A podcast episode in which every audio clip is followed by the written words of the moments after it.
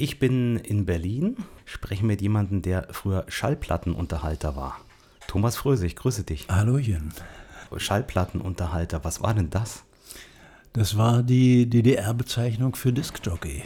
Äh, es sollten möglichst Anglismen im täglichen Sprachgebrauch unterdrückt werden und eigene Begriffe gefunden werden für verschiedene Sachen. Das bezieht sich also auch auf Industriegüter oder sowas. Und das sollte eben nicht der westliche Diskjockey sein, sondern jemand, der mit Schallplatten andere unterhält. Und ähm, wie fand das statt in der DDR? Also es war äh, eine Zulassung erforderlich. Für alles, was man auf der Bühne macht in der DDR, ob singen, tanzen, sprechen, unterhalten, war eine Zulassung erforderlich. Das heißt Zulassung nach einer erfolgten Prüfung und vor der Prüfung möglichst ein Lehrgang, wo Grundzüge äh, dessen, was man fachlich, aber auch von der Orientierung, was Kulturpolitik angeht, äh, belehrt, ausgebildet wurde, bis zu einem bestimmten Grad. Und dann absolvierte man eine Tanzveranstaltung, also mit äh, vier, fünf Juroren, die irgendwo im Saal äh, saßen und sich angehört haben, was man da auf der Bühne produziert hat, um Leute zu unterhalten, zum Tanzen zu bringen, vielleicht ein paar Spielrunden zu machen und das Ganze aufzulockern, sodass es nicht nur reines Musikspiel, sondern auch immer mit äh, Moderation gepaarte Unterhaltung war. Und welche Musik konnte und durfte man da spielen? Die gesetzliche Regelung, äh, kurz immer bezeichnet als 60-40-Regelung, äh, beinhaltete, dass 60 Prozent des Repertoires aus dem RGW, dem äh, Ost östlichen Wirtschaftsraum, äh, stammen musste. Das heißt, man konnte durchaus Titel spielen, die in Moskau oder Budapest oder Prag verlegt waren, nicht aber bei Amiga in der DDR oder im DDR-Rundfunk gespielt wurden, wenn man diesen Tonträger äh, vorweisen konnte. Wenn man also sagen konnte, jawohl, ich habe die Rolling Stones in Moskau gekauft, dann konnte ich sie auch legal auf den Teller bringen hier. Ansonsten nur Repertoire, was bei entweder Amiga verlegt war, war oder äh, ab einem bestimmten Zeitpunkt dann in der Podiumdiskothek beim Berliner Rundfunk freigegeben war zur Lizenzierung. Konnte man einen Kassettenmitschnitt oder Tonbandmitschnitt machen von der damaligen AVA, der äh, Parallelorganisation zur GEMA, mhm. lizenzieren lassen und dann damit war der Titel freigegeben zur öffentlichen Aufführung. Wie ist das? Wie kamst du überhaupt zu dem, ähm, zu dem Job sozusagen? Ja, da reihen sich einige Zufälle aneinander. Ich hatte früher im äh, Teenageralter eine Band und als ich mit dem Studium begann, war mit der Musik also eine Entscheidung notwendig. Entweder mache ich vernünftig Musik oder ich mache vernünftig mein Studium. Und wie wir damals alle gut drauf waren, Eltern mach erstmal was Vernünftiges, Junge. habe ich mein Studium vorgezogen und äh, das vernünftig zu Ende gebracht. Und als ich fertig war, das war es 1972, da war die Beatzeit auch schon in ein neues Stadium gekommen. Man konnte nicht mehr äh, ohne Repertoirekenntnis und ohne filigrane Technik auf die Bühne gehen. Das war alles weitergelaufen um Jahre, wie es Mitte der 60er noch nicht war. Da konnte man wild alles spielen. Das Publikum verzieh alles. Hauptsache der Titel war zu hören. Ja. Aber das war in den 70ern nicht mehr so. Aber parallel dazu kamen Diskotheken auf. Das heißt, es gab Leute, die irgendwelche Quellen hatten für Platten, die äh, mobile Plattenspieler und Verstärker hatten. Und äh, bei mir fing es so an, dass ich während des Studiums gefragt wurde, du hast doch so viele Platten, kannst du nicht mal für uns die Seminarfete machen? Das war so Ende 71 in Magdeburg und äh, das habe ich dann gemacht und meine Soulplatten rausgeholt und die Begeisterung war groß. Und Später kam ich nach Berlin und äh, hier war das Pflaster viel größer noch, auf dem man mehr machen konnte und traf noch Gleichgesinnte und mit denen haben wir dann äh, die Velox-Diskothek gegründet und die lief auch bis 1990. Und wie kommt man dann zum Rundfunk? Genau, in der Weiterbildung der Diskjockeys gab es monatlich Versammlungen, auf denen Spezialisten eingeladen waren, Gesprächspartner. Und im, ich meine mal, es war im Jahre 77, äh, lud ich als, als Vorsitzender im Kreis Treptow, lud ich äh, den Chefredakteur Musik von Stimme der DDR ein. Dr. Rudolf, hochgebildeter Mann, äh, Verantwortlicher für die Musik von Stimme der DDR, der uns mal die Zusammenhänge, wie das so im Rundfunk der DDR funktioniert und warum manches eben anders läuft, als der Hörer es gerne hätte. Mhm. Ja, dass viele Sendungen gar nicht live sind, sondern aufgezeichnet abgespielt werden. Dass diese Musikverteilungsvorschriften äh, existieren, 60-40 hatten wir schon erwähnt. Und äh, wie der Zufall es wollte, man ist ja jung und forsch in dem Alter, sagte ich dann zum Abschied, und wenn Sie mal jemanden brauchen, der auch live sprechen kann, hier ist meine Telefonnummer. Ich hatte mhm. nämlich seit einer Woche Telefon. und der zweite Zufall ist, dass äh, ein Jahr später ungefähr die äh, Büroleiterin von diesem Dr. Rudolf zu ihm kommt morgens und sagt, unser Moderator ist krank. Was machen wir? Und er hatte an diesem Tag genau das Sakko an, wie ein Jahr zuvor in unserer Versammlung und griff in die Tasche, fummelte nach der Karte und sagte, ruf mal diesen Typen an. Vielleicht kann der das machen. So kam ich zum Radio. Als Jugendlicher, als Kind, was habt ihr denn damals eigentlich gehört im Radio? Ich bin äh, direkt äh, an der niedersächsischen Grenze, diesseits, also von hier aus betrachtet, aufgewachsen in Salzwedel in der Altmark. Mhm. Und da strahlte hauptsächlich BFBS ein, der NDR, und dann über die Kurz- und Mittelwelle Radio Luxemburg und Manfred Sechsauer mit der, Saarland, mit der Saarlandwelle und äh, solche Sachen haben wir gehört. Ja. Deutschlandfunk auch, da kamen unsere Inspirationen her. Dann nachts äh, aus London Mhm. Über RTL auch, oder damals hieß es ja Radio Luxemburg oder Radio Luxemburg International. Englische Programm. Das englische ja, Programm. Und das war immer der Höhepunkt des Tages, wenn man zwischen 8 und 9, wenn die Mittelwelle so stark wurde, dass man sie auch bei uns hören mhm, konnte, mhm. dass man dann in dieser Qualität aber eben das hören konnte. Und man, ich hatte kein Tonbandgerät, man musste ja immer die Titel aus dem Radio textlich und musikalisch mitschreiben um sie dann in seiner Band proben zu können. Mhm, ja. Mhm. Und so lief das. ähm, und Ostrundfunk hat gar keine Rolle gespielt, auch nicht das Jugendstudio DT64 oder so? Das gab es erst seit 1964. Ja. Also wie der Name schon sagt, das wurde ja installiert zum Deutschlandtreffen der Jugend. Und ähm, aber was es gab, das waren Propagandasender. Und zwar der Freiheitssender 904 und der Soldatensender 935, glaube ich. Die standen beide in der Nähe von Burg bei Magdeburg und wurden, wie ich später erfuhr, dann von Stimme der DDR sozusagen bestückt. Da gab es eine spezielle Abteilung, die das gemacht hat. Die saßen irgendwo am Randgebiet von Berlin, ich weiß nicht mehr, KW. Oder ich glaube, in, in so einer Villa war das, glaube ja, ich, ja. Genau. genau.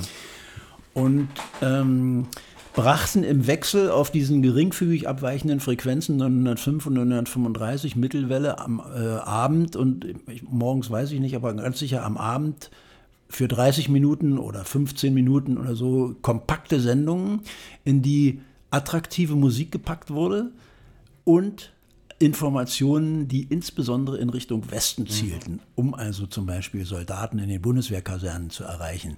Und wie ich vermute, auch äh, Agenten anzuleiten, denn es gab immer wieder Codes, die übermittelt wurden mhm. in diesen Sendungen. Und, aber uns interessierten diese Codes nicht, sondern da ging es darum, was spielen die heute wieder für einen Hammertitel, der gerade Top Ten in England ist oder so. Ja, ja. Und die Qualität war relativ gut, weil es nahe war, nur 100 Kilometer Luftlinie zu mir. Also das war eine gute mhm. Mittelwellenqualität, die konnte man schon sehr gut gebrauchen. Mhm. Ja. Zurück zu dem Sakko und der Visitenkarte. Ja. Nun läutete das Telefon. Was passierte dann? Das Telefon läutete früh um halb acht. Ich war um vier nach Hause gekommen von einer Diskothekveranstaltung, hatte also mich gerade frisch zweimal umgedreht und die Frage lautete, mein Name ist Heidschmidt, können Sie in einer halben Stunde im Funkhaus sein. Und ich weiß nicht, wie ich mich über, wie ich den inneren Schweinehund überwunden habe, aber ich habe gesagt, ja, kein Problem. und bin in meine Jacke geschlüpft und äh, zum, zu einer Leperstraße gefahren und wurde dort an der Pforte empfangen. Und ja, wir gehen mal hoch, unser Moderator ist krank und äh, wir müssen am Donnerstag eine Sendung aufnehmen oder am Freitag, Freitag. Und wir wollten mal prüfen, ob wir das mit Ihnen machen können. Dann gab es eine Vorstellung bei Dr. Rudolf. Er äh, kam mit uns ins Studio runter und dann bekam ich einen Probetext, das Manuskript der letzten Produktion. Und er nickte und so war ich für drei Wochen Rundfunkmoderator. dann kam nämlich der andere zurück Und ich werde es nie, äh, also man kann es gar nicht hoch genug schätzen, wie verantwortlich dieser Mann ge gehandelt hat. Der hat nämlich gesagt, es tut mir jetzt richtig leid, jetzt haben wir Sie für drei Wochen hier rein beordert und Sie haben einen guten Job gemacht und jetzt kommt der wieder. Ich verspreche Ihnen, mindestens für als Vertretung äh, werde ich Sie jedes Jahr engagieren. Mhm. Und ich war natürlich traurig, dass das aufhörte. Aber auf der anderen Seite hatte ich Vertrauen, das wird vielleicht ja was trotzdem werden. Und am Ende ist es so gekommen. Dann plötzlich wurde nochmal umstrukturiert und da habe ich die Sendung ganz übernommen. Was für eine Sendung war das denn? Das war die Tippdisco. Mhm. Die lief immer am Freitagabend, sehr guter Sendeplatz, 21 Uhr äh, für 90 Minuten. Und äh, das war so eine, eine der vier Wertungssendungen im DDR-Rundfunk, die also äh, sowohl Schlagerhaftes, da war Frank Schöbel genauso vertreten wie die aufkommenden Rockbands. Und äh, es gab eine breite mittlere Phase, in der Wünsche, Musikwünsche erfüllt wurden, Grüße und es war eine gut akzeptierte Sendung. Wie war denn überhaupt so das Musikprogramm, wenn wir uns das mal anschauen, vom Rundfunk der DDR aufgestellt? Ähm, das war jetzt so eine Pop-Schlagersendung, sagen wir mal so. Ja. War das ganze Programm von Stimme der DDR so oder war das sehr breit gefächert? Das variierte über den Tag. Also man versuchte natürlich, sich auch an die Formalitäten 60-40 wieder mhm. zu halten. Aber es gibt ja breite Flächen in der Nacht. So ähnlich wie beim ARD Nachtexpress auch dann äh, nachts viele Instrumentaltitel gespielt werden, wurden zu der Zeit und so weiter. So war das da auch, dass viele von den 60 Prozent in Randflächen gespielt wurden und viele von den 40 Prozent dann eher im, äh, in den Achsen, die äh, einen höheren Wiedererkennungswert mhm. und einen höheren Zulauf beim Hörer haben. Ja. Sodass also, äh, sagen wir mal, in der, in der äh, Tippdisco war automatisch durch die Hitparade, in der nur ostproduzierte Titel waren, also äh, DDR oder vielleicht auch polnische oder, oder zuweilen äh, ungarische Bands vertreten waren. Aber da kamen in die Hitparade kamen keine internationalen Westtitel. Mhm. Und äh, dafür waren umso mehr dann in der Wunschecke mhm. äh, vertreten. Und dadurch glich sich das so vielleicht 50-50 aus. Also mehr 60-40 auf dem Papier. Immer. Ja. Unsere Interpretation in der Diskothek war sowieso 60% schnelle, 40% mhm. langsamer. Wie wurden denn die Sendungen damals produziert? Du hattest schon gesagt, äh, nicht live, oder? Nein, äh, produziert wurde, also die Tippdisco war eine sogenannte Lehrausbildungssendung. Das heißt, alle Tontechniker des Rundfunks in der Nalepa-Straße mussten durch diese Sendung. Das heißt, Innerhalb von zweieinhalb Stunden am Freitagvormittag wurde die Sendung produziert, war 90 Minuten lang. Das bot also immer wieder die Chance, bei einem Versprecher oder einem falsch angespielten Titel oder so nochmal zurückzufahren und mit einem damals mit einem Schnitt im wahrsten Sinne des Wortes die Stelle wieder glatt zu bügeln, sodass das 90 Minuten Produkt am Ende aalglatt war. Mhm, mhm. Und das wurde dann am Abend einmalig gespielt, am Freitagabend und in der Nacht im, äh, vom Sonnabend zum Sonntag noch einmal wiederholt. Wann hattest du dann den ersten Live-Einsatz? Das war eine Jubiläumssendung. Ich versuche mich zu erinnern. Äh, es könnte die 500. Tippdisco gewesen sein, wo wir zu einer äh, Veranstaltung aufbrachen nach Eisenach. Und in Eisenach äh, dann mit Livebands und so weiter eine Großveranstaltung gemacht haben. War der Versprecher meines Lebens. Äh, wir fuhren unterwegs auf der Autobahn an Erfurt vorbei, Landeshauptstadt, Richtung Eisenach und unterhielten uns über Erfurt im Vorbeifahren so, ach, das sieht man ja da liegen und so weiter. Und mein erster Begrüßungssatz auf der Bühne war, Hallo Erfurt, statt Hallo Eisenach. Pfeifen, Johlen. Ich sage, ich wollte bloß mal sehen, ob ihr aufmerksam seid. Also, hallo Eisenach, jetzt machen wir ernst. Ja. Und gerade noch die Kurve bekommen. Gerade noch die Kurve bekommen. Das war, das war der Versprecher meiner Karriere. Also so ein Ding habe ich nicht nochmal gemacht. Also war es jetzt dadurch, dass die Sendung normalerweise aufgezeichnet war, war jetzt nicht unbedingt der Grund, dass man Angst hatte, da passieren unvorhergesehene Dinge, sondern eher, weil es eben diese Ausbildungsgeschichte war? Ich meine, äh, nein. Äh, grundsätzlich hatten äh, äh, nicht die Leute im Radio selbst, aber ihre Vorgesetzten im Kulturministerium Bedenken, dass Dinge schiefgehen können. Dass also bei Gesprächen plötzlich jemand sich verspricht, dass Hörer im Gespräch plötzlich eine Meinung, die nicht der offiziellen Linie entspricht, vorbringen, die dann nicht mehr einzufangen ist und so weiter. Und bedauerlicherweise musste sich alles, was nachgeschaltet war, Rundfunk, Fernsehen und so weiter, danach richten. Bis auf wenige Ausnahmen, die aber im Laufe der 80er Jahre ziemlich Oberhand gewonnen haben. Also in den 80er Jahren wurde das dann freier. Eine zweite Sendung, die ich bei Stimme der DDR äh, dann ab Mitte der 80er übernommen hatte, war ein Nachtprogramm, ein dreistündiges Live-Programm, das tatsächlich dann live gespielt wurde. Und das hatte ich, äh, ich hatte die Anfrage, ob ich das machen würde. Und da habe ich gesagt, ja, ich würde es gerne machen, aber unter zwei Bedingungen. Immer am selben Wochentag und immer live und mit Telefon. Mhm. Und da schwollen die Köpfe in der Sitzung. Er will alles auf einmal. Telefon, wie soll das gehen, ja? Dann sage ich ganz einfach, äh, die Leute rufen an, vorne sitzt ohnehin ein Assistent. Der Assistent nimmt den Namen und die Telefonnummer auf und das Anliegen und ich rufe ihn zurück. Der kann also gar nicht ausscheren ja, hast du eigentlich recht. so. Wurde genehmigt, haben wir so gemacht. Mhm. Es hat nie einen Ausrutscher gegeben. Der einzige Ausrutscher, der passierte, kam durch einen Rundfunkmitarbeiter, der durchdrehte bei einer Live-Reportage. Ja. Wie war denn die Abwicklung von so einer Live-Sendung? Wer hat da alles mitgewirkt? Das war sehr unterschiedlich. Äh, wenn es eine, so, so eine Jubiläumssendung war, natürlich großer Bahnhof.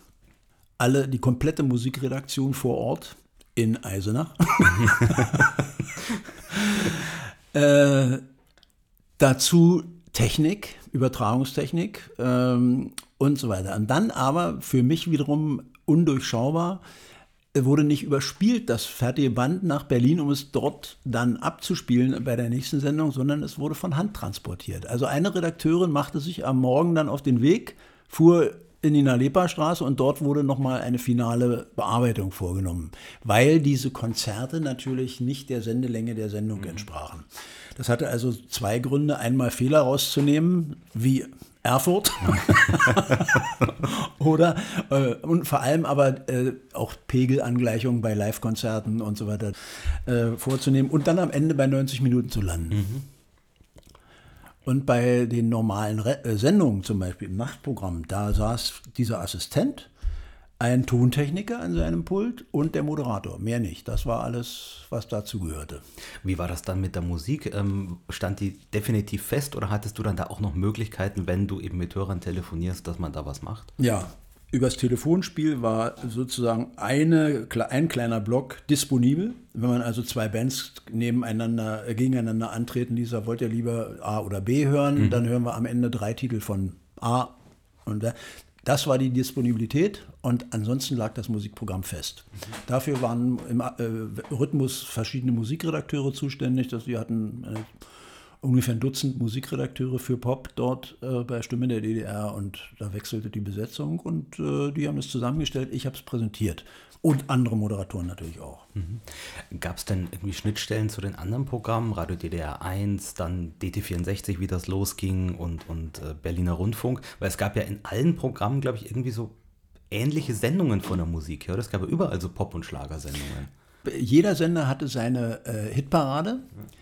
Äh, die Beatkiste beispielsweise bei äh, DT64 und der Berliner Rundfunk hatte Heinz Quermann äh, und die musikalische Luftfracht bei Radio DDR. Mhm. Das waren also so vergleichbare Sendungen, die auch versuchten, nationales, also DDR-nationales und internationales miteinander zu verquicken. Beatkiste eher rein national. Ja? Da ging es also, was die Gruppe Karat, Pudis, Magdeburg und so weiter, was die lieferten, war dort ganz vorne. Und im Magazinprogramm, wie wir das nennen, bei, äh, beim Berliner Rundfunk und auch bei DT, als ein Abzweig vom Berliner Rundfunk, wenn man so will, war auch diese Popmischung ähnlich wie bei Stimme der DDR, ja. Aber die hatten dann zum Beispiel keine, wie ich mich entsinne, keine, nicht alle Abstrahlwege. Also ich meine, die Langwelle zum Beispiel äh, war nur bei Stimme der DDR. Also Stimme war das internationale Sprachrohr äh, und äh, die anderen waren eher national. Aber ihr hattet jetzt keine Berührungspunkte, dass ihr euch da abgestimmt habt unter den Programmen, oder? Da hat jeder seins gemacht. Ich meine, dass die, äh, also von der Struktur, die Intendanz schon äh, eingebunden war in, in, generelle Richtlinien. Ja, aber äh, die privaten, man hatte private Kontakte. Also, dass man die anderen Moderatoren kannte von den anderen Sendungen. Und Wolfgang Martin zum Beispiel, äh, der spätere Musikchef von Antenne Brandenburg und äh, zwischendurch auch noch von äh, Rockradio und so weiter. Der war zum Beispiel auch ursprünglich bei Stimme der DDR und wechselte dann zu DT. War das für dich mal ein Thema? DT? Eine Festanstellung? Überhaupt Nein. DT? Nein. Ich hatte eigentlich, ähm, mein Schwerpunkt war nicht der Rundfunk, das habe ich nur nebenbei gemacht. Mein Schwerpunkt blieb die Diskothek. Ich habe also im Jahr äh, runde 500 Veranstaltungen äh, gemacht und hatte meinethalben wöchentlich diese zwei Termine im Radio, aber das war nicht die Basis meines mhm. Äh, täglichen Arbeitens. Als dann es absehbar war, dass die DDR dem Ende entgegengeht, Wende 89, wie hast du das überhaupt alles erlebt? Ja, am, am Maueröffnungsabend kam ich von einer Veranstaltung, genau im Alex-Treff am, am Alexanderplatz, hatte ich eine Diskothek und hatte zwei Freunde zu Besuch aus meiner Heimat. Die waren zur Weiterbildung in Berlin. Und meine Frau meine, äh, saß mit denen auf dem Sofa, als ich nach Hause kam um 10. Und wir sahen im Fernsehen und glaubten den Tatsachen nicht, die dort uns die Bilder zeigten. Und da habe ich gesagt, ich habe noch 20 West. Ich weiß nicht, was ihr jetzt machen wollt, aber ich gehe jetzt rüber. Von hier aus ist es äh, ungefähr anderthalb Kilometer bis zum Grenzübergang Oberbaumbrücke.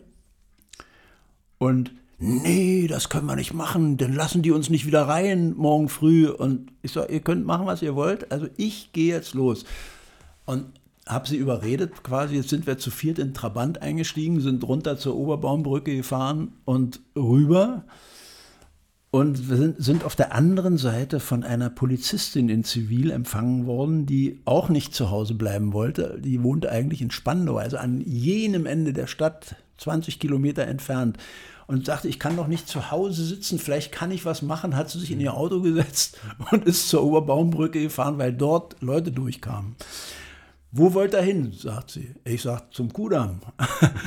ja, wo soll ich denn da langfahren? Kannte sich hier nicht aus, ja. Im, in, auf der Seite, äh, die, weil sie eben Spandau mhm. war.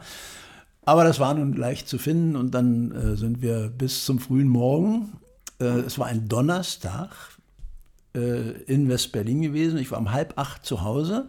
Um acht saß ich wieder im Studio in einer Leperstraße.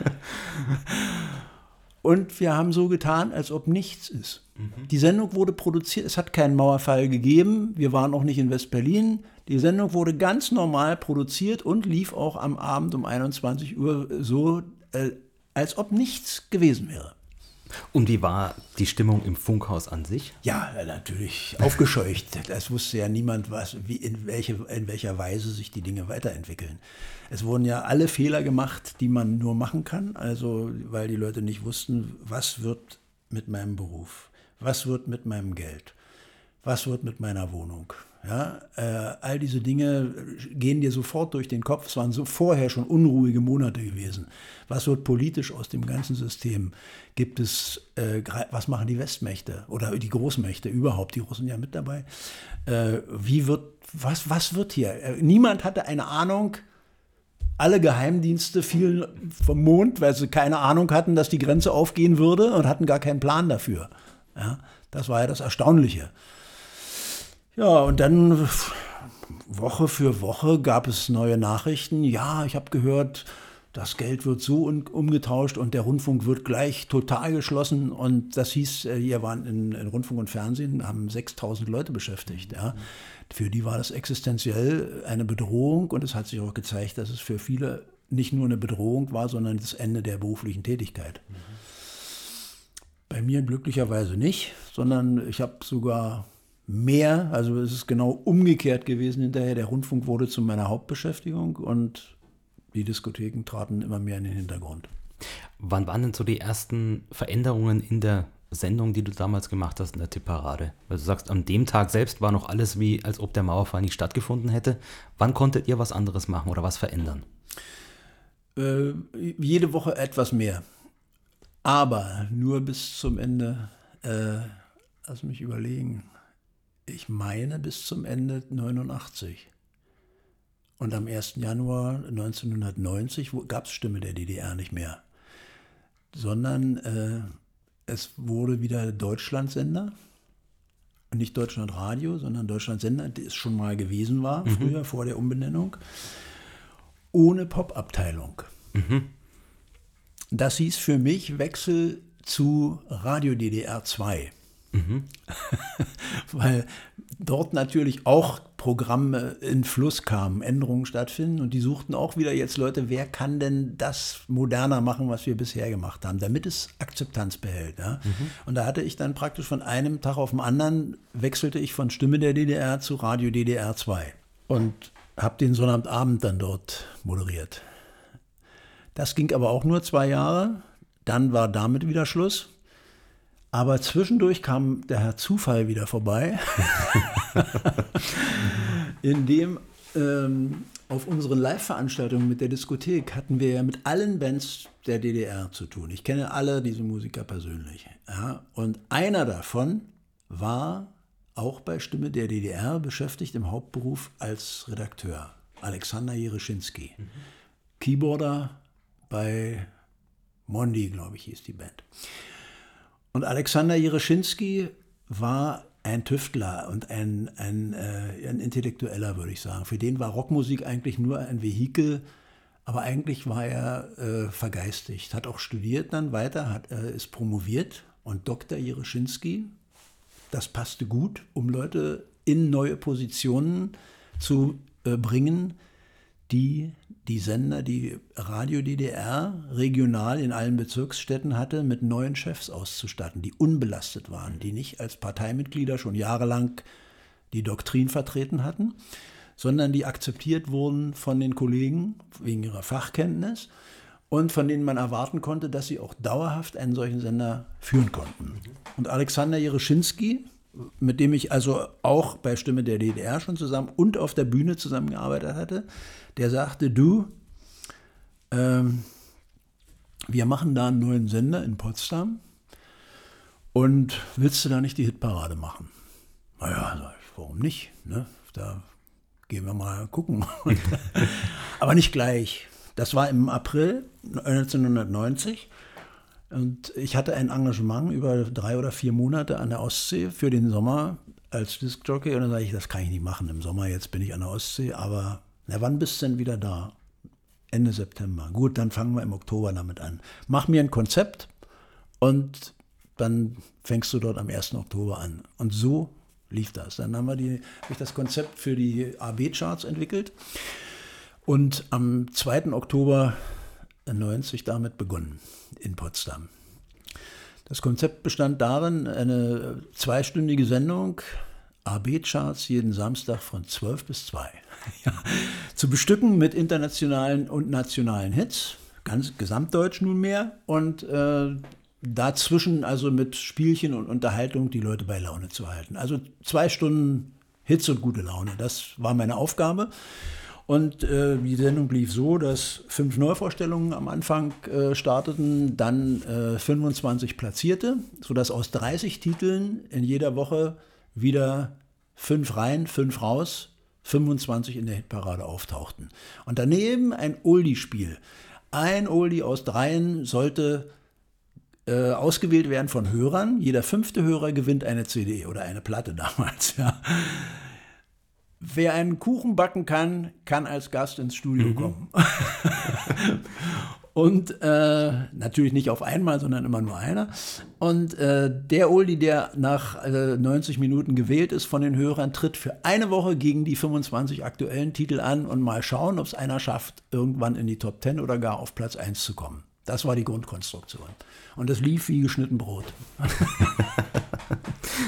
es ist ja so ein bisschen als, als ähm, nennt jetzt mal Konkurrenz zu Hey Music gewesen, oder? Kann man das so ja, sagen? Ja, äh, der Witz ist, äh, Jürgen Jürgens war ein Freund von mir geworden. Also wir hatten uns kennengelernt und er kam zu Veranstaltungen auch rüber und er war in den 70er Jahren schon mein Vorbild.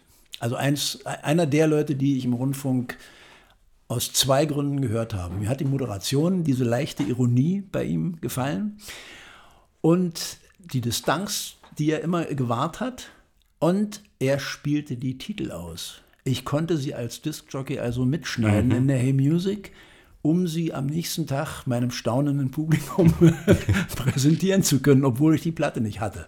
Ja, ich konnte von der Kassette oder vom Tonband äh, dann Titel spielen. Einmal, vielleicht ist das ja ganz interessant, äh, In the Air Tonight war ähm, so neu, ich hatte es aber auf meiner Revox-Maschine mm. hier in 38 Zentimeter oh. mit, mitgeschnitten aus der Hey Music. Mm. Und Wolfgang Martin fragt mich, sag mal, hast du In the Air Tonight? Bei DT damals schon. Ja, sage ich, habe ich kannst du mir das geben? Wir brauchen das unbedingt. und dann habe ich ihm mein 38 Zentimeter Band gebracht und er hat es dann bei DT, die, die von Jürgen Jürgens mit Trägersignal gespielte mhm. Aufnahme, hat er dann dort abgespielt. Das waren so Sachen, die, sich, die dann schon passierten. Ja.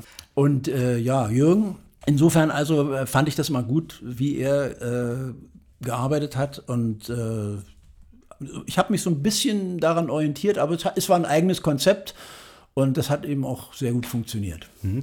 Gab es denn damals, um nochmal in die Tippparade zurückzugehen, ähm, Jürgen Jürgens hat ja natürlich, wie dich, Hörer im Osten gehabt, ganz ja. klar.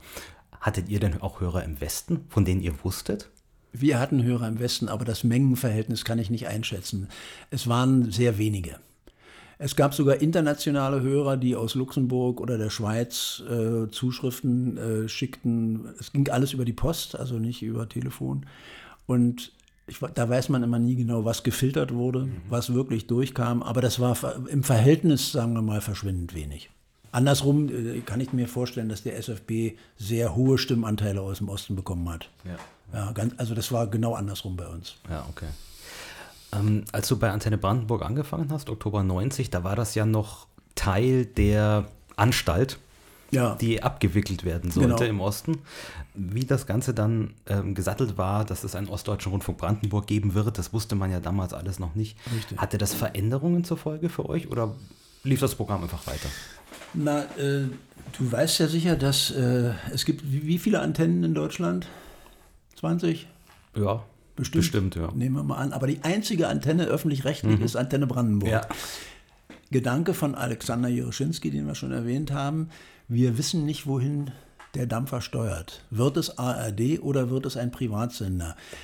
Daraufhin hat er die Antennen, die zu dem Zeitpunkt existierte, wie Antenne Bayern mhm. und andere, besucht und äh, möglichst viel versucht, von den Anregungen in das Programm von Antenne Brandenburg zu implantieren und vor allem den Namen. Den fand er griffig mhm. und äh, sagte, wir nennen uns einfach Antenne Brandenburg, ganz egal, was später passiert. Das, ist, das kann man sprechen, das hat äh, die, den lokalen Bezug. Mhm. Und ob das nachher privat ist oder ARD, mir egal. Und so haben wir es gemacht. Und natürlich äh, gab es Leute, die den Blick nach vorne richteten, so wie er. Er wollte also Leute, die das Ohr an der Masse haben. Und dazu sind äh, ohne jetzt das, weil ich es gerade sage, aber Discjockeys haben das Ohr an der Masse. Mhm. Die kriegen ja den Augenkontakt zum äh, äh, Tänzer, zum Hörer, zum Besucher. Ja. Man merkt sofort, wenn man was Falsches auflegt. Sofort wirst ja. du bestraft, wenn ja. du so einen Abräumer auflegst. Mhm. Die wissen, was die Leute hören wollen, was man aneinander rein kann, was man zu welcher Nachtzeit jemandem zumuten kann mhm. und so weiter. Und das äh, sagt er, das brauche ich hier im Sender. Ich brauche nicht mehr den, es gab ja diese äh, Kategorie Sprecher im mhm. Radio, äh, übrigens im Westen ja auch lange, die äh, ausgebildete Schauspieler oder Sprecher waren und vorgefertigte Texte mhm. nur gelesen haben. Und der äh, ähm, Redakteur im Studio kam ja erst äh, schleichend im Lauf der Jahre, mhm. ja, in den verschiedensten Medien, also im Fernsehen ähnlich und so weiter. Mhm. Aber es ist natürlich viel organischer, wenn einer seine eigenen Texte vorträgt und seine eigenen Gags macht, als wenn er ja, vor allem in einer Unterhaltungssendung. In einer Unterhaltungssendung, ja. ja. Und ja. Telefon äh, musst du ja. eben reagieren können. Und äh, was draus machen, wenn irgendwas schief läuft. Ja. Ja, Und wir hatten äh, natürlich dann das Problem, dass manche mitzogen und andere verzweifelt waren und sagen, das ist doch aber nicht mehr mein Radio. Mhm. Ja, meine erste Tea Time, meine Nachmittagssendung, da war die ganz verzweifelt, die Musikredakteurin, und beschwerte sich dann beim Chef und sagte, das ist aber nicht mehr meine Tea Time. Da sagte, hast du recht. Wie sah denn Antenne Brandenburg überhaupt aus? Deine Sendung war ja auch wieder sehr poplastig, oder? Ja. Genau. Ähm, aber es gab ja damals auch viel Schlager und, und so im Programm, oder? Ja, parallel äh, wurde auch eine Schlagerhitparade, äh, so eine kleine installiert. Und Schlager spielte durchaus eine große Rolle. Also dort war es etwa so, dass äh, 50-50 im äh, Sprachbereich, also Hälfte Englisch international, Hälfte Deutsch und das volle Repertoire des äh, deutschen Schlagers damals wurde gespielt. Also alles. Aus Ost und West übrigens. Was nicht alle Sender in den äh, neuen Bundesländern getan haben und heute noch tun. Also es gibt auch Sender, die bewusst die ganze DDR-Produktion mhm. ausschalten. Verstehe ich nicht, aber machen sie. Ja. Wie ist denn das Musikprogramm damals zustande gekommen? War das noch alles Handarbeit? Ja, alles Handarbeit. Das äh, Karteikartensystem äh, von äh, Stimme und, und Radio DDR funktionierte noch ziemlich lange. Aber mit jeder neuen EDV-Welle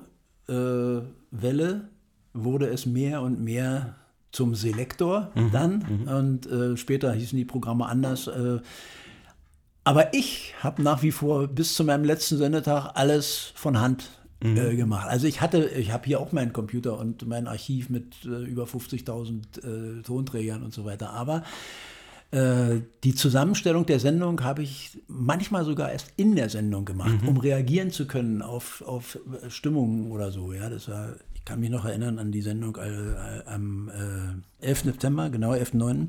Äh, in die Türme krachten, äh, hatte ich um 21 Uhr Sendung. Und äh, das war, ist ein furchtbares Gefühl, wenn du eine Unterhaltungssendung angesichts eines solchen Terrors machen sollst. Und das, solche Sachen muss man natürlich verarbeiten können. Und dazu musst du diese beiden Talente haben. Also Musikredakteur auf der einen Seite und Unterhalter auf der anderen sein. Ja, das ist, dann verschmilzt es zu einem guten Produkt. Mhm. Antenne Brandenburg hat sich über die Jahre oder Jahrzehnte ja auch verändert. Die AB-Charts blieben zunächst, aber dann war damit 2002 Schluss. Ja, und der Witz war, ich kam aus dem Urlaub zurück. Ich war auf der Autobahn, als mich ein Freund anrief und sagte, weißt du schon, dass deine Sendung weg ist? Ich blieb bald auf der Autobahn mhm. stehen, ja, kannst du dir vorstellen. Wieso? Naja, war eine Sendung äh, und da hat die Intendantin gesprochen und so weiter, hat gesagt, die AB, AB-Charts wird es in Zukunft nicht mehr geben. Naja, ich war natürlich von den Socken und äh, am nächsten Tag äh, ich meinen zuständigen Musikchef angerufen und gesagt, ja, das ist so die wir machen jetzt nur noch Oldies und äh, ein paar deutsche Titel, deutschen Pop und so weiter. Und da passen die aktuellen internationalen Hits nicht mehr rein. Demzufolge müssen die Charts auch weg. Ab 1. Januar neues Programm.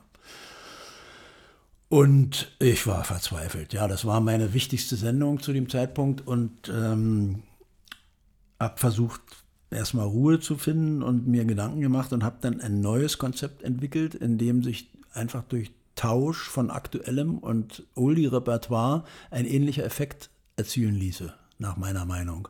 Und das habe ich versucht, äh, dann meinem Musikchef, der unterstützte das, und meinem Chefredakteur zu vermitteln. Der unterstützte das nicht, wurde aber dann am Ende doch überzeugt, sagen wir mal, ja, dass äh, das eine mögliche tragfähige Idee sein mhm. könnte. Mhm. Und diese Idee hat dann noch von 2002 bis zu meiner äh, Pensionierung äh, satt getragen. Also hat sehr gut funktioniert. Da wurden einfach aus den 25 aktuellen Titeln wurden 25 Oldies und der eine aktuelle Titel, äh, der spiegelte dann etwas anderes wieder, nämlich eine aktuelle Coverversion eines Oldies. Mhm, mh. Ja, es war also ein aktueller Titel dabei, aber nur als Cover. Du hast in der Zeit aber auch noch für andere Programme was gemacht, oder? Ja, ich bin äh, dann äh, 2000 oder war das schon 2000? Es könnte auch 2000 gewesen sein. Und aber 2002 weiß ich genau, bin ich dann auch äh, beim SFB äh, tätig geworden bei unter der Regie von Jürgen Jürgens. Mhm, mhm. ja, und äh, habe dort eine Sonnabendsendsendung gemacht und dann habe ich auch äh, beim Mitteldeutschen Rundfunk noch Magazinsendungen moderiert, auch viele Jahre, also bis 2015. Sodass ich zur gleichen Zeit bei drei Sendern äh, tätig war, was immer die Krux äh, hat, dass man sich im Sendernamen oder in der Telefonnummer verpeilen kann. Ja. Und der Ruhestand kam dann, weil der Sender das wollte oder weil du das wolltest? Der Sender wollte es. Ich hätte gerne noch meine 1500. Sendung gemacht, aber da irgendwie fehlten noch 20 oder so. Äh, einfach nach dem Modus, wer 65 und in meinem Fall vier Monate alt ist, wird offiziell berentet und das ist auch das Ende des Dienstverhältnisses im öffentlich-rechtlichen Rundfunk. Und äh, ich bin der Meinung, da gibt es sicher Spielräume, aber die werden eben mehr oder weniger ausgelegt. Und äh, in meinem Fall äh, wurde es strikt eingehalten, sodass ich dann also praktisch äh, mit dem Renteneintritt auch automatisch mit der Sendung Schluss machen musste. Und die wurde auch nicht weitergeführt, weil die Gründe kenne ich nicht, aber es, es, hängt sicherlich auch damit zusammen, dass die Leute den Namen mit einer Sendung verbinden oder die Machart damit mhm. verbinden mhm. und das kann man nicht so ohne weiteres von heute auf morgen verändern, glaube ich. Mhm. Würdest du heute gern wieder was machen oder noch was machen?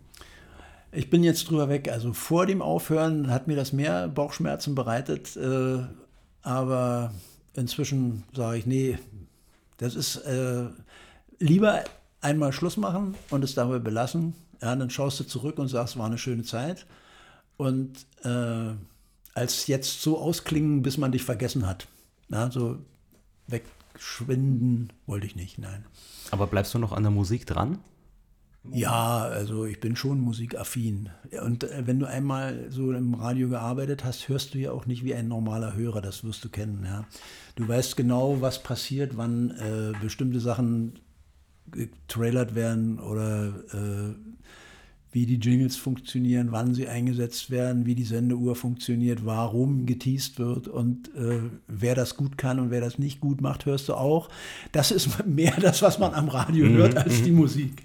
Welche Programme hörst du heute? Vorwiegend Radio 1, äh, hier in Berlin. Äh, ich höre, äh, wenn ich unterwegs bin, gerne mal die Radiolandschaft quer. Also dabei erfahre ich dann regelmäßig, dass zwischen Flensburg und äh, Oberammergau jeder den besten Mix spielt. Mhm. und in den 80ern, 90ern und heute. und ähm, höre wieder über Sendeuhr, Trailer und so weiter, dass letztendlich alle versuchen, Ausschaltgründe zu verhindern und Journalismus im Musiksinne immer weniger eine Rolle spielt, leider. Früher hat man aus dem Radio die entscheidenden Informationen bekommen über Neuveröffentlichungen. Man hat sich vier Wochen vorher gefreut, wenn die Platte von XY erscheint, deren Single schon von dem Radiomoderator vorgestellt wurde und so weiter. Ja. Ich glaube, das findet heute gar nicht mehr statt. Das Radio hat aus, als Informationsebene fast ausgedient hier. Das Internet hat alles übernommen und das Radio hat sich durch die Formatbildung auch selbst einen Todesstoß versetzt. Das ist meine persönliche Deutung. Es ist mehr oder weniger belanglos. Frühstücks, äh, Automusik und so weiter, die man unterwegs hört. Aber dass bestimmte Sendungen und Persönlichkeiten im Radio zu Freunden im Wohnzimmer werden, das ist heute weniger als je zuvor, glaube ich. Thomas Frösig, danke für das Gespräch. Danke auch.